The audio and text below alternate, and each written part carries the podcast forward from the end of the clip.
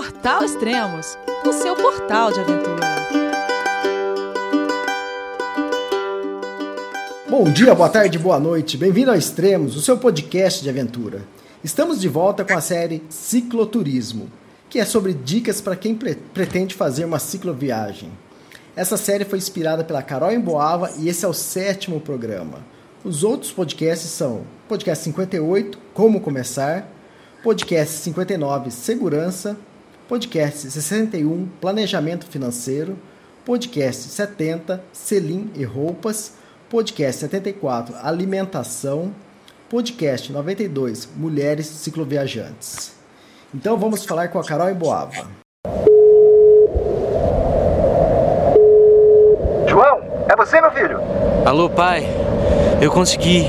Eu tô no cume do Everest. Eu vi, meu filho. Te acompanhei o tempo todo pela sua página Spot. A família de produtos Spot utiliza tecnologia 100% via satélite para manter você sempre conectado em suas aventuras. Fale de qualquer lugar do mundo através do Spot Global Fone e utilize o Spot Gen 3 para estar sempre rastreado e conectado aos serviços de emergência. Desapareça quando quiser, seja encontrado quando precisar. Saiba mais em findmespot.com.br. Oi, Carol, tudo bom? Oi, Elias, tudo jóia? Como tá em. Onde você tá? São Pedro de Atacama? São Pedro de Atacama. Também conhecida como. Deserto.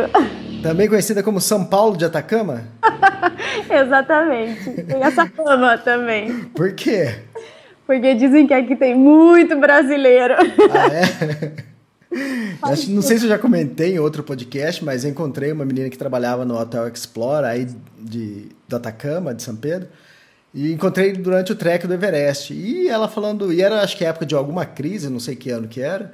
Ela falou: Ah, quem salvou a gente foi os paulistas. Eu falei assim: ah, não foi os brasileiros, não? Ela falou: Não, foram os paulistas. Paulistada vai direto. Todo vai ano eles falam que vai abrir o aeroporto de São Pedro e vai fazer a linha, é, aeroporto internacional, né? Uhum. Vai fazer a linha São Paulo-São Pedro. E aí fala que aí sim vai explodir o turismo de brasileiro para lá. Tomara. Porque... É, tá em planos isso? Como, como tem, tem planos, tá? mas assim, é aqueles planos que tá, uhum. tá encrencado, que meio que não sai do papel, sabe? Porque todo ano eles falam, não, esse ano parece que vai abrir o aeroporto internacional de São Pedro. Uhum. Seria ótimo, né? Você subir aqui em São, é, subir em São Paulo e desembarcar aqui em São Pedro. Exatamente. E o... Porque hoje em dia, quem quer viajar do Brasil para São Pedro de Atacama tem que é, normalmente do Brasil. É, é, do Brasil para Santiago, de Santiago para Calama, que é uma cidade vizinha, e depois um transfer, né? Um transfer, exatamente. É, é, Bem, é bem demorada a viagem para São Pedro. Ou então pode ir de bike se quiser. Quanto Dá tempo? Dois, três meses, dependendo de onde sair do Brasil. Legal. Ah, eu nem falei na abertura, mas esse sétimo programa aqui vai ser sobre hospedagem. Já tá craque em hospedagem, Carol? Olha, Elias, eu vou te falar que mudou bastante, viu? Uhum. O começo da viagem para esses quase três anos já é, mudou bastante. A forma de, de me hospedar foi, foi mudando durante a viagem. Bem diferente quando você imaginou antes de sair? Também, bem Ou diferente. até mesmo durante a viagem. É, então, bem diferente do que eu imaginei e bem diferente, eu digo assim, no sentido de que eu era muito preocupada, era uma das minhas maiores preocupações, é, hospedagem, saber onde eu vou dormir no final do dia. Então, dificilmente eu saía sem entrar na internet e ver se já tinha uma hospedagem, um hostel, qualquer coisa, na, se tinha bombeiro, eu ficava super preocupada de ver essas coisas. E nossa, hoje em dia eu vou mega relaxada. Eu chego na cidade, aí eu vou ver o que acontece. Uhum. Eu vai pra uma praça, alguém te vê, bota a cara na rua. Então, assim, essa parte mudou muito a minha forma de me hospedar. Eu não sei se, no, se era você no começo ou era outra tipo, viajante que, tipo, quando tava numa cidade, já na próxima cidade já tava agendado, é isso? É, eu já fiz no começo da viagem, eu, eu fazia isso. Eu fazia contato, eu já botava lá na página do Giramérica para onde eu ia. Então já apareciam os amigos para terceirizar amigos. Então, no começo. Hoje em dia, mais relaxado. É complicado assim, porque os lugares que eu tô agora não tenho muitos conhecidos. Então eu chego e vejo o que vai acontecer. Também por isso mudou um pouco a forma de, de me hospedar. Uhum. Porque no Brasil tinha mais conhecidos, né? Então eu falava, ah, eu tô não sei onde, tô indo para não sei que cidade. Então o pessoal fazia essa corrente, ia é, compartilhando e sempre aparecia alguém. Nas cidades mais inesperadas apareceu gente para me receber. E aqui é complicado, falar, ah, tô chegando em Calama. Putz, ninguém conhece ninguém em Calama. Uhum. Então tem que chegar e ir contando com a corrente do pessoal que eu vou conhecendo no caminho. Então mudou bastante mesmo. Ó, é, as três preocupações maiores de um ciclo viajante seriam então comer, pedalar e dormir. Ah, dá um tema de filme. Pode ser. comer, amar e rezar. Ah, não, e dinheiro também. Essa é uma preocupação constante na viagem. Exatamente. Tem gente que viaja sem se preocupar com isso. Eu fico meio preocupada, viu? Porque a hora que o negócio começa a apertar.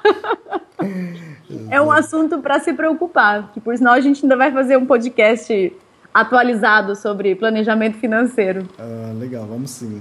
Ah, então tá, vamos à primeira pergunta aqui que nós temos. Acho que o Eric de Souza que mandou algumas perguntas pra gente. Faz um pouquinho de tempo, né, Carol?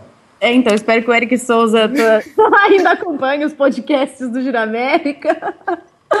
Porque faz um tempo que a gente começou a série de, de cicloturismo. Eu tava vendo aqui, o primeiro o podcast 58, que era Como Começar, foi dia 24 de outubro de 2014.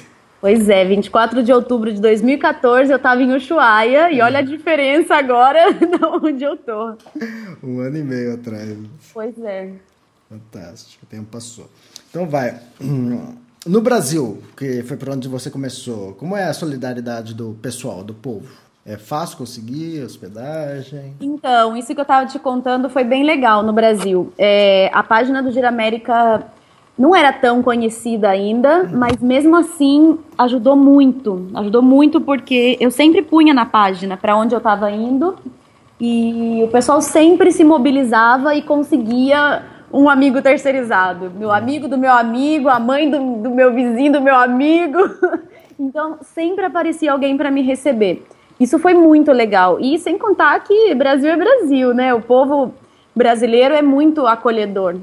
E olha, podem, podem falar o que for do brasileiro, mas essa parte realmente eles não deixam você passar perrengue. Se você está passando frio na rua, se é um dia de chuva, alguma, alguém te vê, sempre vem alguém te ajudar e não é difícil conseguir hospedagem. Tanto que no Brasil, eu, bom, eu tinha, né, para todos os meses um, um orçamento diário, mensal e tudo.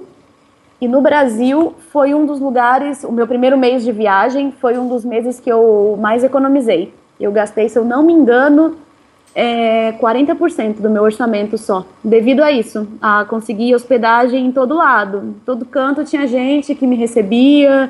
Então, assim, a, a solidariedade do brasileiro é incrível, é muito. É, o brasileiro é muito receptivo. Tá, é, mas a gente está falando o quê? De cidades pequenas, grandes cidades, capitais? Tudo. De todo tipo, Elias. É... Você usou em grandes cidades também? Eu usei em, em, cidades um pouco maiores, porque eu também no Brasil não passei em cidades muito grandes, né? Uhum. Eu saí de Curitiba e depois eu fui margeando pela costa. O, a maior que teria para passar seria o quê? Floripa, que eu uhum. não entrei. E acho que só, o resto das cidades eram pequenas. Mas depois é, eu usei quando é uma cidade um pouco maior, é mais fácil conseguir couchsurfing, warm shower. Então, não, aí você, não, você já vai meio com uma coisa um pouco mais certa. Mas sempre que eu precisei, eu nunca fiquei na mão no Brasil, não. E nos outros países por onde você já passou? Ah, aproveitando, quais países você já passou? Então, eu saí do Brasil, passei no Uruguai, na Argentina e agora o Chile. É, Uruguai eu tava super tímida ainda, né? Era o começo da viagem, eu não falava nada de espanhol, então eu tinha um pouco de vergonha de, de interagir com, com as pessoas. E era época de frio, então as cidades, a maioria, eu passei tudo pela costa, né? Então eram muitas cidades turísticas que estavam vazias. Tinha cidade que eu chegava e parecia cidade fantasma. E eu fiquei em Montevideo, sim, eu, eu que é uma cidade muito grande. É, eu fiquei hospedada num Warm Showers, que foi bem legal. E as outras cidades, a maioria eu fiquei em, em hospedagem, hostel, algumas coisas assim. Depois na Argentina, putz, aí foi massa. A galera é muito gente boa. Os argentinos me receberam muito bem. Eu sou suspeita, porque eu fiquei completamente apaixonada pela Argentina. Eu tão apaixonada que ficou até com sotaque argentino, é isso? Verdade. Hoje em dia, no meu trabalho, o pessoal ainda fala, e é muito engraçado, porque eu converso com meus amigos argentinos e eles falam, Carol, tá falando que nem chileno agora. Ah, é? Já tá mudando? E aí eu falo com os meus amigos do Chile e eles falam, nossa, Carol, você fala igualzinho argentino. aí eu, gente, vocês têm que se decidir, porque eu tô confusa no meu sotaque.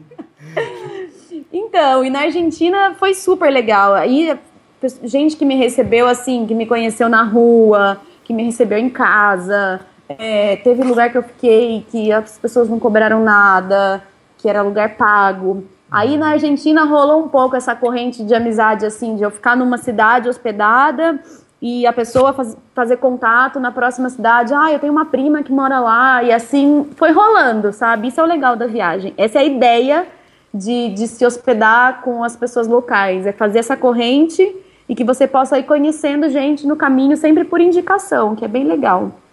Tá, ok. Você chegou numa cidade e não conseguiu nada, e aí? Nada, nada, zero. Isso, zero. Puta, aí tem que pagar, né? é por isso que eu falo, é muito lindo você viajar sem dinheiro, contando com a solidariedade das pessoas, blá blá blá. É tudo muito bonito na teoria. Mas na prática eu não quero estar tá ferrada no meio de uma cidade e não ter, não ter grana para me tirar de uma roubada, por exemplo. Isso já aconteceu com você? Eu não vou dormir na praça sozinha. Uhum. É, eu sei que tem muitos cicloviajantes que fazem isso, ou que saem um pouco, se afastam um pouco da cidade, acampa. Mas, ah, se eu chegar num lugar e, e, quiser ficar, meu, eu quero ficar, eu não quero estar na roubada. Então é importante também, o dinheiro faz parte, né, da sociedade. Exatamente, né? E... Também faz parte. Se tiver sem, sem grana mesmo, você pode chegar e pedir, o máximo que acontecer, alguém pode te falar que não, então... Mas não, não me lembro se aconteceu comigo, assim, alguma coisa grave, não. Eu acho que não, porque... Então, como eu vou parando e trabalhando, eu tenho esse dinheiro é, né, de, de respaldo para o caso de acontecer isso. Mas já chegou, de eu ir para a cidade, ir para os bombeiros e eles não receberem em pouquíssimos lugares. Acho que na viagem toda, uns dois ou três lugares só que eu, que eu me lembro de ter ido para bombeiro e eles não receberem. Uhum. E, ah, e aí pega um rosto, não tem, não tem crenca não. Tá, pega um rosto, mas e também aconteceu de você, no meio da viagem, não ter cidade nenhuma e, e aí assim, acampar. E é acampar mesmo, mas aí já está dentro do planejamento. Pelo menos para mim, é, eu faço realmente um planejamento de quilômetros bem direitinho, de altimetria, tudo isso, porque eu não gosto de ficar enrobada. É. eu gosto de viajar de bike, eu curto pra caramba acampar e todas essas coisas. Mas eu não gosto de ficar enrobada, de ah, não cheguei num lugar porque eu não planejei direito e não sabia quantos quilômetros tinha, ou não sabia que tinha muita subida. Então, não. Eu saio com tudo planejado e vou planejando de pouquinho justamente por isso, porque eu quero ter a segurança de saber mais ou menos até onde eu vou. E aí, se já tá planejado dormir no caminho, não tem rosca, é botar barraca e dormir. É, e uma coisa é você dormir no meio da Ruta 3 e outra é em Santiago, né? Exatamente, né? Então, no meio da Ruta 3 eu não vejo que é tão perigoso assim, no uhum. meio do deserto do Atacama, mas no, né, próximo de uma cidade grande, em Santiago, por exemplo, eu não vou dormir numa praça, eu não vou dormir 10 quilômetros afastado da cidade, porque não dá, eu acho perigoso demais. Então, aí, em lugares assim, se eu não tiver alguém que vai me receber, que é bem difícil, porque se é uma cidade grande, sempre tem gente para receber. Aí é hostel, que eu também gosto de vez em quando de ficar em hostel para conhecer gente, é bem bacana. É, e lembrar, né, o pessoal que está escutando, que a Carol faz essa viagem sozinha, né? Então por isso que esse medo dela de de dormir sozinha numa praça, isso numa cidade grande. Você tá em turma, tá com o namorado, casal e, e com a galera, né? É diferente. Aí é, é diferente, totalmente é diferente. bem diferente. Ou se você é homem também, é totalmente diferente. Também, também. é diferente.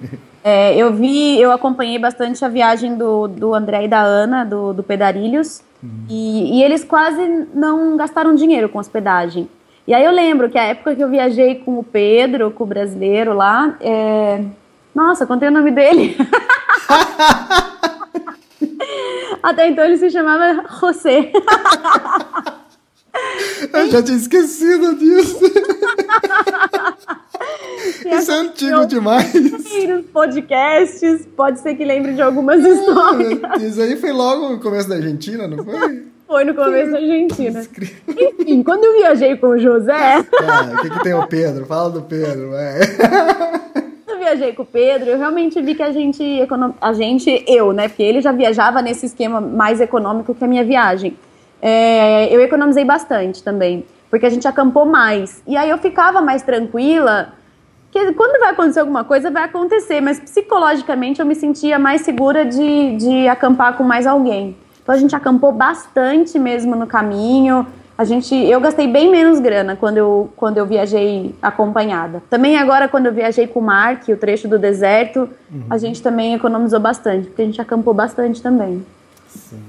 Ah, antes de ir para as outras perguntas que eu tinha colocado aqui no roteiro, vamos pular e vamos falar das formas colaborativas de, de hospedagem. De hospedagem, legal. Então, eu uso bastante durante a viagem toda, desde que eu saí eu uso Couchsurfing e Warm Shower. São, tá. São duas formas, são duas redes sociais de hospedagem gratuita. Você pode tanto receber viajantes na sua casa, se, se é o caso de você não estar tá viajando, ou você pode se hospedar na casa de outras pessoas que querem conhecer gente. Sim, para isso você é cadastrada no site, tudo, né? Exatamente. Você faz um cadastro, você tem que fornecer os seus dados e tudo isso. E o que eu acho mais interessante é a questão da segurança que você tem pelos depoimentos. É, você entra numa. As recomendações, você entra no, perfil, no meu perfil, então tem as recomendações de quem eu recebi na minha casa e tem as recomendações de quem se hospedou comigo. Uhum. Isso é bem legal porque te dá uma segurança bacana, você fica mais tranquilo em saber, pô, sei lá, um monte de gente já se hospedou com essa pessoa. No começo, eu, é, Couchsurfing, Warm Shower, essas coisas, eu só ficava se era casa de casal ou de mulher. Ah, dia eu já perdi o medo, eu já fico mais tranquila. Se é homem, mora sozinho, mas tem lá um monte de recomendação, eu não fico preocupada, não. De verdade, eu vou bem tranquila também.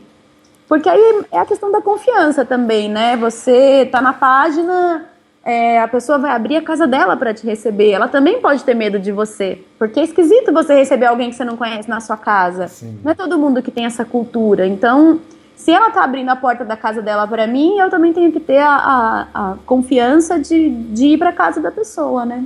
Sim. E o Couchsurfing é para todo tipo de viajante, mochileiro, gente que vai chegar na cidade de avião, de carro, de moto, enfim. E o Warm Showers é direcionado para cicloturistas. Então é mais, mais legal porque são pessoas que conhecem o seu estilo de vida. Uhum. É muita gente que já viajou de bike ou que viaja de bike, ou gente que é simpatizante das viagens de bicicleta e tem bike. Então você chega, a pessoa quer te levar para dar uma volta na cidade, para conhecer. Ah, tem um lugar super legal que dá pra gente ir de bicicleta. Muitas vezes você não quer, porque. você já pedalou o dia inteiro. Eu cansado, já aconteceu comigo. É. Eu chegar no, no, Nossa, eu cheguei em Antofagasta, uhum. depois de quatro dias no deserto. E aí eu cheguei lá e me recebeu um couchsurfing. Mas ele pedalava e adorava toda a ideia da coisa. Meu Deus, e eu cheguei lá e ele falou: Carol, tem lugares super legais pra gente conhecer de bike. Tinha passado 400 quilômetros pedalando no deserto. E como é que eu ia falar? Não, não, a gente não pode ir de carro. então, assim, é, o Warm Showers é bem legal. A galera às vezes entende de bike, de mecânica. Então, às vezes, está precisando de uma mão, a pessoa consegue te ajudar. É bem bacana. É, é uma forma de interagir com as pessoas e porque você conhece gente local. Diferente de você ir para um hostel que de repente você vai conhecer, sei lá, gringo, você vai conhecer um monte de gente de fora e às vezes tem gente da, do país, mas dificilmente vai ter gente da cidade no hostel. Né? Porque se você mora na cidade, você não vai se hospedar num hostel. É. Então, assim, você tá na casa de alguém que mora nesse lugar, é legal porque você vai, sei lá, você vai comer a comida do lugar, você vai conhecer os lugares que a pessoa conhece, que vai levar, te levar para conhecer. Muitas vezes acontece de você acabar gastando mais dinheiro do que se tivesse ficado no posto.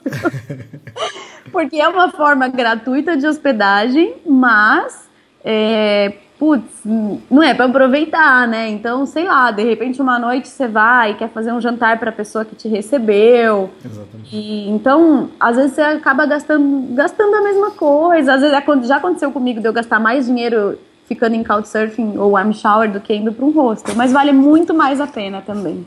É uma forma bem legal de, de se hospedar. Eu recomendo muitíssimo. Tá, e tem outra forma também que você chegou até a cogitar, mas acho que você não usou, né? É UF, como, como fala?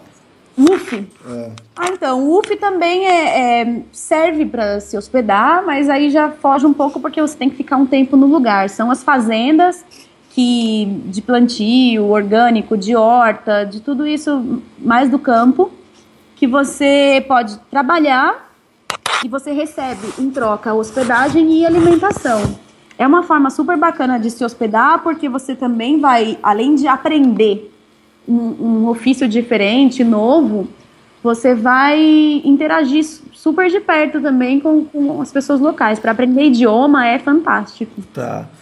Mas aí não envolve dinheiro, é o que você falou, é só alimentação e hospedagem. Alimentação, hospedagem e você trabalha algumas horas por dia. Então, assim, é uma forma bacana de se hospedar também. Se você estiver fazendo uma viagem longa, que você tenha tempo e queira conhecer um pouco mais, eu recomendo. É. Ah, e tem também não colaborativo, hoje é muito famoso, mas também a cidade tem que ser já tem um pouco mais de estrutura, é o Airbnb, né? É, então, o Airbnb eu nunca usei porque tem que pagar.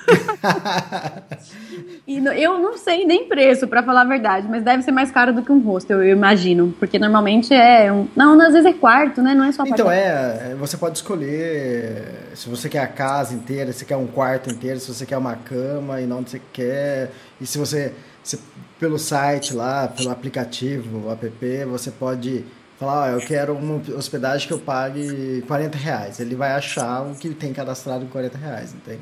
Ah, legal. Esse eu nunca usei, pra falar a verdade. É, então, é, meu irmão já usou, eu tava pra ir, mas meu irmão acabou indo, foi pra Paris, ele colocou acho que para acho que hospedagem acho que de 80 reais por dia e, e encontrou. Mas aí foi, teve mais pessoas indo, acabaram alugando o, o apartamento inteiro. Ah, e agora, se você quiser colocar de 80 reais, se você quiser colocar 800 reais por dia, você vai, vai ter apartamento de 800 reais por dia, entende? então o legal do É muito meu estilo de viagem. o Airbnb é, é legal isso porque ele abrange desde o mais baratinho até os mais caros. Mas olha, eu te falar, de cicloviajante, acho que eu não conheci ninguém usando Airbnb. Não, não conheço. É, é, foge um pouco do padrão, né? Do... Pode, eu acho que sim. Tá. Mas tem todo tipo de hospedagem que você quiser. Depende da grana que você vai viajar, depende do tempo que você vai viajar e o que você vai dispor. Porque eu conheci um, um senhor no meu último dia chegando em São Pedro de Atacama. É, era um espanhol e ele estava fazendo desde o Iuni e eu não me lembro até onde ele ia. A gente se cruzou na estrada e eu olhei de longe e fiquei toda empolgada. Falei, ai, que legal, um ciclista vindo, não sei o quê. Aí eu olhei a bike e falei, putz, não é cicloviajante, o cara tá só treinando. Porque ele não tinha nada na bike. E aí ele me viu, parou, veio conversar. Era um senhor de uns 60 anos, mais ou menos. E conversando, ele falou. Ele tava vindo do celular do Yuni, na Bolívia. E ele não tinha nada na bicicleta. Nada. isso? Ele tinha, sei lá, na- no quadro, Hum. uma bolsa, assim, que ele levava uma muda de roupa pra trocar. E ele pedalava todo dia com a mesma roupa. Tinha alguma coisa no- no- na bolsa de guidão. E o mais engraçado era que é, de trás do, do selim, é, assim na horizontal, ele tinha um pacote de bolacha amarrado ali. Não era um pacote de água, era... Não, era um pacote não, não era uma garrafa de água, um pacote de bolacha. amarradinho ali, super bem colocadinho assim. E eu olhei pra ele e aí eu falava: Peraí, mas como é que você tá vindo da Bolívia? Não sei o quê. Cadê Como dormiu? passaporte?" Aí ele bateu assim no, no guidão, tinha uma lhama no guidão dessas de, de pelúcia, assim, pequenininha. Ele bateu na lhama e falou assim: Aqui tá a minha, aqui tá minha hospedagem. Eu tava com cartão de crédito lá dentro. ele guardava o cartão dentro da lhama, com medo de ser roubado. E ele falou: aqui tá a minha hospedagem, aqui tá a minha comida, aqui tá tudo. Aí ele falou assim: como eu vou com pouco peso, sem quase nada, né, praticamente. Ele falou assim: eu faço muitos quilômetros por dia. Então eu sempre chego numa cidade. E ele tava saindo de, de São Pedro e ele não ia parar nem em Calama, ele ia tocar pra frente, que era mais de 100 quilômetros. Então ele pedalava uma média de 150, 200 por dia. É bizarro. Mas ele só ficava em hotel bacana. Então, pô, se você tem grana, também Exatamente, é um estilo de viagem. Interessante também, né? Pois é, se você vai com menos peso, dá pra fazer uma quilometragem maior, realmente, né? Com 50 quilos na bike. Ele levantou minha bicicleta, a gente chorava de rir. Ele falou, menina, como que você tá viajando com tudo isso? Como você vai? Isso aí me remete ao Tour do Mont Blanc que eu fiz com. Devia estar com uns 17 quilos nas costas, tripé, computador e tudo mais. E passava para mim os caras que estavam treinando pro trail do Mont Blanc. Que os caras. Eu fiz em 11 dias. O recordista lá que fez o mesmo que eu fiz, fez em 11 horas. Que não, isso? não, foi. Não, desculpa. Foi em 19 horas. Caramba, mas é bizarro. Eu fiz em tipo, 11 dias, poxa. É Então, bizarro. Mas é exatamente, é. É filosofia, né? Vai outro- leve e vai rápido, né? Justamente, é outro tipo de viagem. Mas achei bacana, porque ele parou pra conversar, a gente tirou foto, ficou uns 15 minutos parado. E normalmente esse pessoal que só cabota no pedal não tem essa, essa mentalidade de parar pra conhecer gente, tirar foto, não sei o quê. Foi bem legal. É outro Pô, eles conhecem também, mas é menos tempo, né? Porque é menos parados. É, pois é. Mas então, se você tem dinheiro pra se hospedar, também é um tipo de hospedagem super válida. E tem um horário ideal para viajar, para sair, chegar, para conseguir uma hospedagem? Como, como que é isso que você fala? Olha, é, eu acho que isso é bem relativo, Elias. No meu caso, bom, é bem relativo por vários motivos. No meu caso, eu sempre gostei de sair cedo, porque eu sempre tive a preocupação de acontecer alguma coisa com a bike e eu tenho um tempo é, reserva para poder solucionar o problema. Sei Solucionar lá. o problema e chegar no ponto que você quer durante o dia ainda. De dia, exatamente. Porque eu não, não gostaria e até agora não cheguei nenhuma vez de noite num lugar. Hum, legal. Cheguei no fim da tarde, mas, por exemplo, eu, eu li essa semana uma menina que tá viajando de bike e ela chegou em. Ai, como é que é a capital do Peru? Lima? Em Lima, exatamente. Ela chegou em Lima de noite. Já é, dizem que Lima grande. é um caos.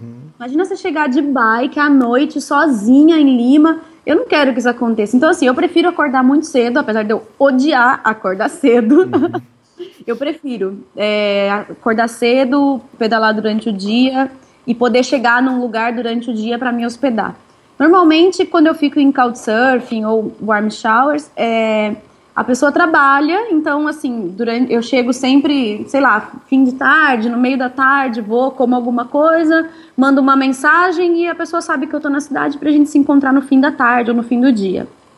E só às vezes que eu- te- aconteceu de, eu estar muito cansada e não querer ficar esperando. E aí fui pra algum lugar pago, né? E que mais? Ah, e também depende, é o que depende, o outro motivo que eu falei é a questão de aonde você está pedalando, né? O horário que você vai sair para poder chegar né, em algum ponto. Porque tem lugares que as cidades são próximas, você pode sair mais tarde, pedalar seis horas durante o dia e chegar numa cidade. E tem lugares que são muito longe, que se você realmente não sair muito cedo, não vai chegar em lugar nenhum e vai ficar no meio do caminho, ou vai chegar de noite. Tá, é, vamos supor, uma simulação que talvez tenha acontecido com você. Chegou duas horas da tarde na cidade, o que, que você faz? Você não tem nada ainda. Vou comer. Primeira coisa. vou comer, vou tomar um café. Já aconteceu de eu procurar couchsurfing no mesmo dia que eu cheguei na cidade. O trecho que eu fiz de, de Tanharal para Antofagasta, é, eu fiz um contato de couchsurfing meio que de última hora. Porque eu sabia que iam ser quatro dias no deserto, que ia ser super difícil, blá blá blá. Eu não sabia se eu ia aguentar fazer inteiro. Então, assim, eu podia chegar em quatro dias, eu podia chegar em cinco, ou eu podia chegar em um dia. De repente, sei lá, o primeiro dia eu vi que eu não ia aguentar, eu podia pegar uma carona e ir. Então, eu não fiz contato de couchsurfing. E quando eu cheguei na cidade, eu tava, óbvio, eu tava muito cansada, eu não queria conversar com ninguém, eu não queria ficar contando história, não sei o quê. Eu queria tomar banho, deitar numa cama e dormir até o dia seguinte. Então eu cheguei na cidade, procurei uma hospedagem, é, não era um hostel, é como se fosse uma pensão. É, então fui lá, procurei uma pensãozinha barata, encontrei, tive que subir com a bicicleta no segundo andar com todos os alforjes, foi mó perrengue, mas foi a única que eu achei. E, e aí lá eu fiz um contato de couchsurfing no mesmo dia, pro dia seguinte. Aí eu escrevi pro cara, falei, olha, eu sei que tá super em cima da hora, é, eu cheguei hoje na cidade, como eu vim de bike, eu não sabia exatamente o dia que eu ia chegar, e o cara me recebeu, foi super legal. Acabei ficando uma semana na casa dele. Foi um chileno mega gente boa. E fiquei uma semana lá descansando. Então, assim, acontece, pode acontecer da pessoa não ter disponibilidade, porque tá muito em cima, mas aconteceu também de eu chegar num lugar e, e ter, ter para onde ir. E foi super legal a experiência também. Mas dá para fazer contato, assim, em cima da hora. E se eu chegar duas horas da tarde numa cidade, isso quer dizer que eu não tô cansada. Porque duas horas da tarde é cedo ainda para terminar o dia de pedal. então, assim, dá para eu ir conhecer alguma coisa, dá para ir para algum parque, algum ponto turístico, se for uma cidade um pouquinho maior. Se não, meu, sento na praça e vou ler. Eu não tenho enrosco, não. Se tiver que esperar, eu já fiz bastante isso. De sentar em algum lugar, numa sombrinha, deitar, botar meu isolante às vezes e ler um pouco e esperar a hora de encontrar a pessoa.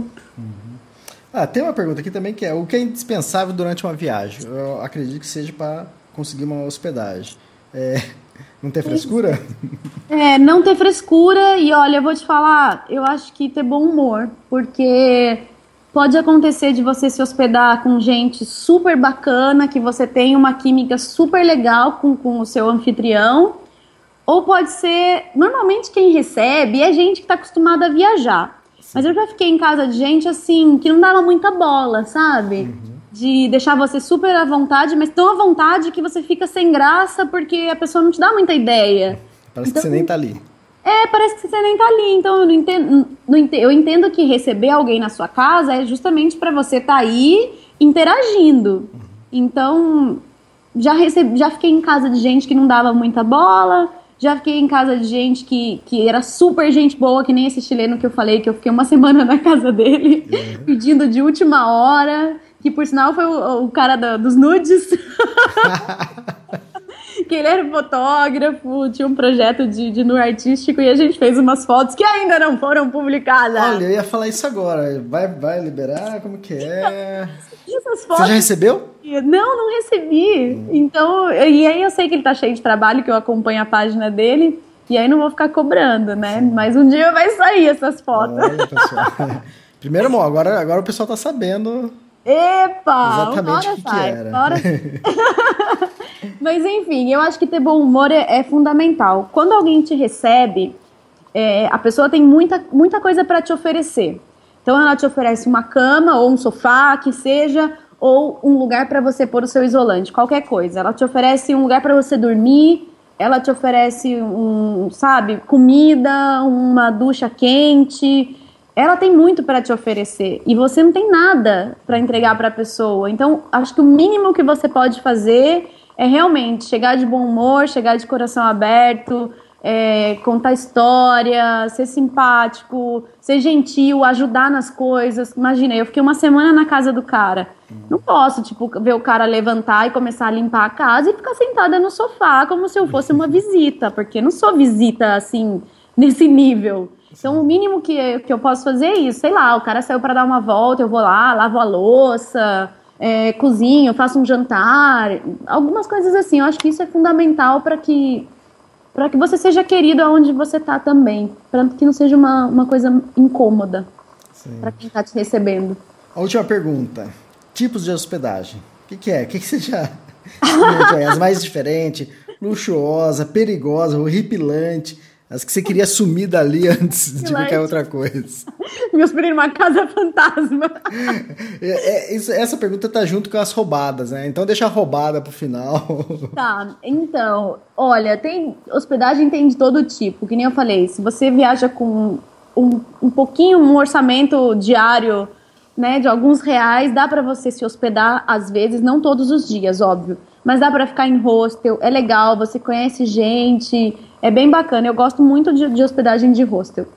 É, os bombeiros recebem muita gente, isso é super legal.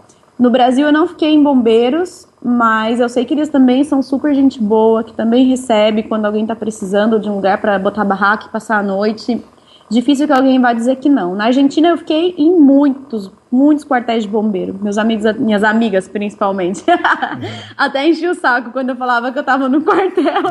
Ê, Carol, de novo. Olha o fetiche. É, então, eu me arrependo de até hoje não ter tirado uma foto com uma corporação assim, toda uniformizada. Mas é que na verdade tá só na cabeça delas, porque os, os lugares que eu passei, se elas verem as fotos, elas vão ficar muito tristes. Vai que.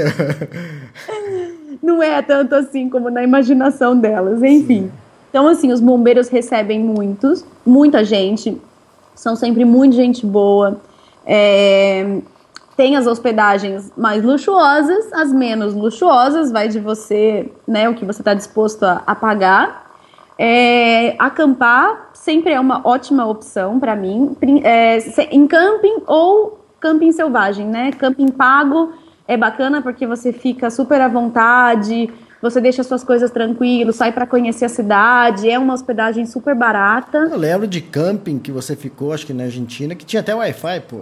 Exatamente. Teve camping no Brasil também que eu fiquei, que tinha Wi-Fi, que tem tomada do lado da barraca, que tem luz. Bom, é, é, super legal. Os campings hoje em dia são super bem estruturados. E aí tem ducha, tem tudo que você precisa, lugar para cozinhar. E não precisa mais que isso. E é uma hospedagem barata. Eu só. É, é, para mim é complicado só o frio. Quando tá muito, muito frio, vou te falar que eu prefiro pegar uma hospedagem econômica. Mas eu já fiquei acampada também no frio e quando não tinha opção, não tinha opção. Tá. É... Perigosos, horripilantes. Couchsurfing e warm shower já fiquei bastante, então tem, tem bastante experiência de, de, de ficar em casa de gente desconhecida, que é sempre bacana. E olha, mais luxuosa de todos os lugares que eu fiquei. Bom, passei em dois lugares. Teve um hotel que eu fiquei, Marambaia Cabeçudas, que foi super legal em, em, em, em Itajaí. Se eu não me engano, Itajaí. Hum. Que eu conheci o Guilhermo, que é o, era o dono do hotel. Eu conheci ele numa cafeteria e ele me conseguiu uma noite de hospedagem num hotel super lindo, de frente para o mar. Foi mega especial, era a primeira semana de viagem. É. Foi super legal mesmo. Foi assim, inacreditável. E depois, é, acho que de mais assim, luxuoso, eu fiquei num couchsurfing que era uma mansão gigante, que foi muito, muito massa. É, foi onde eu fiquei esperando o, o Mark também. Eu fiquei quase uma semana lá. E depois é, ela recebeu também o Mark, a gente ficou mais uma noite. E era uma mansão gigante de, é, de uma chilena que plantava uva. Então ela tinha toda a plantação que era imensa e a casa realmente era uma mansão. Eu acho que eu nunca fiquei numa casa tão luxuosa assim. Por outro lado, hum. eu acho que o último podcast que a gente gravou, eu comentei um pouco do do Couchsurfing do inferno que eu fiquei. Fuga na casa, o pessoal ficava usando droga o dia inteiro. Esse foi bizarro, foi bizarro. Eu tinha, eu tinha vontade de chorar e de noite, eu vou falar, a primeira noite eu encostei, eu deitei na cama, saiu uma lagriminha e eu falei, meu Deus, não mereço isso. e aí depois falei, Seja homem, engole esse choro e vambora. São duas noites só. Tava meio na roubada e não tinha onde ficar. Um couchsurfing que eu fiz contato é, não, não pôde me receber, mas ele só me avisou quando, chegou, quando eu cheguei na cidade. Então também tive que fazer contato assim de última hora. Conheci esse outro que era super bem recomendado. Mas realmente a casa era, era bem complicada. Era, ai, era complicado. Acho que eu comentei tudo no, no, no podcast, então. Uhum. Ah, esse você falou, esse hotel luxuoso você falou que você ficou no Brasil, é Marambaia, é isso? Marambaia, é, chama Balneário, Balneário Camboriú, Santa Catarina.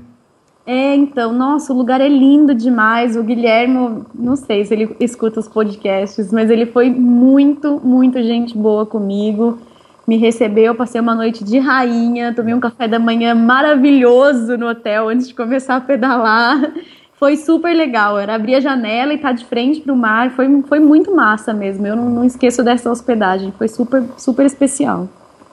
Tá, e de horripilante, tem mais alguma coisa ou não? Ah, diferente. Bom, você já dormiu, acho que debaixo de ponte, em todo lugar também, né? Não, sabe que falta debaixo de ponte? Eu não dormi ainda. Ainda não? Mas você não. Eu viagem sem dormir debaixo da Ah, acho que ponte. foi o Guilherme que dormiu na, na- acho que na Ruta 3, ou foi em outro lugar que dormiu. Eu acho que na carreteira austral, se eu não me É, algum lugar assim. Então, eu ainda não dormi debaixo da ponte, mas eu já dormi no meu Magic Bus. Ah, fala sobre isso. eu dormi dentro de um ônibus abandonado na beira da estrada. E, para mim, assim, foi uma experiência super legal, porque eu cheguei, era a entrada de um parque nacional. E, e aí eu fui até a entrada, eram 4 quilômetros, pedalei até lá. Quando eu cheguei lá, era muito, muito caro. Era uma atração turística dentro desse parque, que foi na Carreteira Austral. É, eu tava na, na- acho que entrada do parque de Puyuapi, se eu não me engano, esse é o nome. Então eu cheguei lá e era muito caro, era tipo um preço de um hostel para eu botar minha barraca e dormir. Eu falei: "Ah, não, eu não vou pagar tudo isso para entrar e dormir na minha barraca, se eu posso dormir de graça dentro da minha barraca". Essa é a ideia de acampar, né? De ter a minha barraca, é economizar. Enfim, cheguei, voltei. E aí quando eu cheguei no final da estrada, eu vi esse ônibus abandonado. E aí eu olhei de um lado, olhei do outro, botei a bicicleta ali do lado e entrei para ver. Ah, quando eu entrei, tinha um milhão de, de coisa escrita dentro do ônibus, de um monte de gente que passou a noite ali. Eu falei, ah, quer saber? É aqui mesmo que eu vou ficar. Levei meus alforjes lá pra dentro. Então, assim, o ônibus estava vazio, não tinha cadeira nem nada, né? Não tinha os bancos. E no final, assim, tinha uma elevaçãozinha onde tinha um colchão velho lá, todo fedorento. Eu botei minha lona em cima pra não ter cheiro, meu saco de dormir e passei uma noite de rainha. Que maravilha. É o ônibus branco? Deu um medinho, era um ônibus branco. Esse... Tá. Ah, Vai. quem quiser saber disso, a Carol escreveu um artigo, que depois a gente publicou essa foto também, que é o dia que, que pedalei com a faca e o spray de pimenta em mãos. Ai, mas isso daí já tá em outro trecho, é isso? Então, é que acho que esse artigo é relacionado, acho que ao trecho, não sei, e essa foto entrou. Então, quem quiser ver também Ah, essa foto legal. do ônibus, tá junto. Tá no blog da, da Karina, da, da Carol, é, lá no Extremos. Então, é só você procurar que vocês vão ver lá. E assim, foi uma experiência super diferente, né? Você dormir no ônibus abandonado, óbvio que, que te remete ao é, Into the Wild. Aham. que por sinal a, a Ju Irata, que tá fazendo a, cicloviagem, me deixou morrendo de inveja. Linda! Na frente do ônibus, eu amei a foto. Pirei, a hora que eu vi, fiquei maluca. Assim como quase todo mundo que viu a foto ficou louco, né? Verdade. E dormi no meu Magic Bus. Não era o Magic Bus, É o mas. Magic Bus da América do Sul, é. Porque É, então. E engraçado porque tinha um amigo meu que tinha passado lá e eu li o que ele escreveu dentro do Não ônibus. acredito. Legal. E você deixou alguma coisa escrita também? Deixei, deixei Óbvio. escrito lá e assinado o Carol Giramérica. Então, se alguém de repente um dia passar e, te- e ver o Magic Bus, entra lá pra, pra ver meu, o meu nome. Tá, tá mais ou menos na onde esse ônibus? Esse tá, é, se eu não me engano, chama Costa Queulate. É, perto da cidade de Puyuapi, tá na carreteira austral. Tá, é Chile. Chile, exatamente, do lado chileno. Foi bem bacana. Ah, legal, Carol. Bom, acho que é isso o podcast sobre hospedagem. Vai ter mais podcasts sobre cicloturismo, fiquem atentos aí. A gente vai voltar a gravar com a Carol.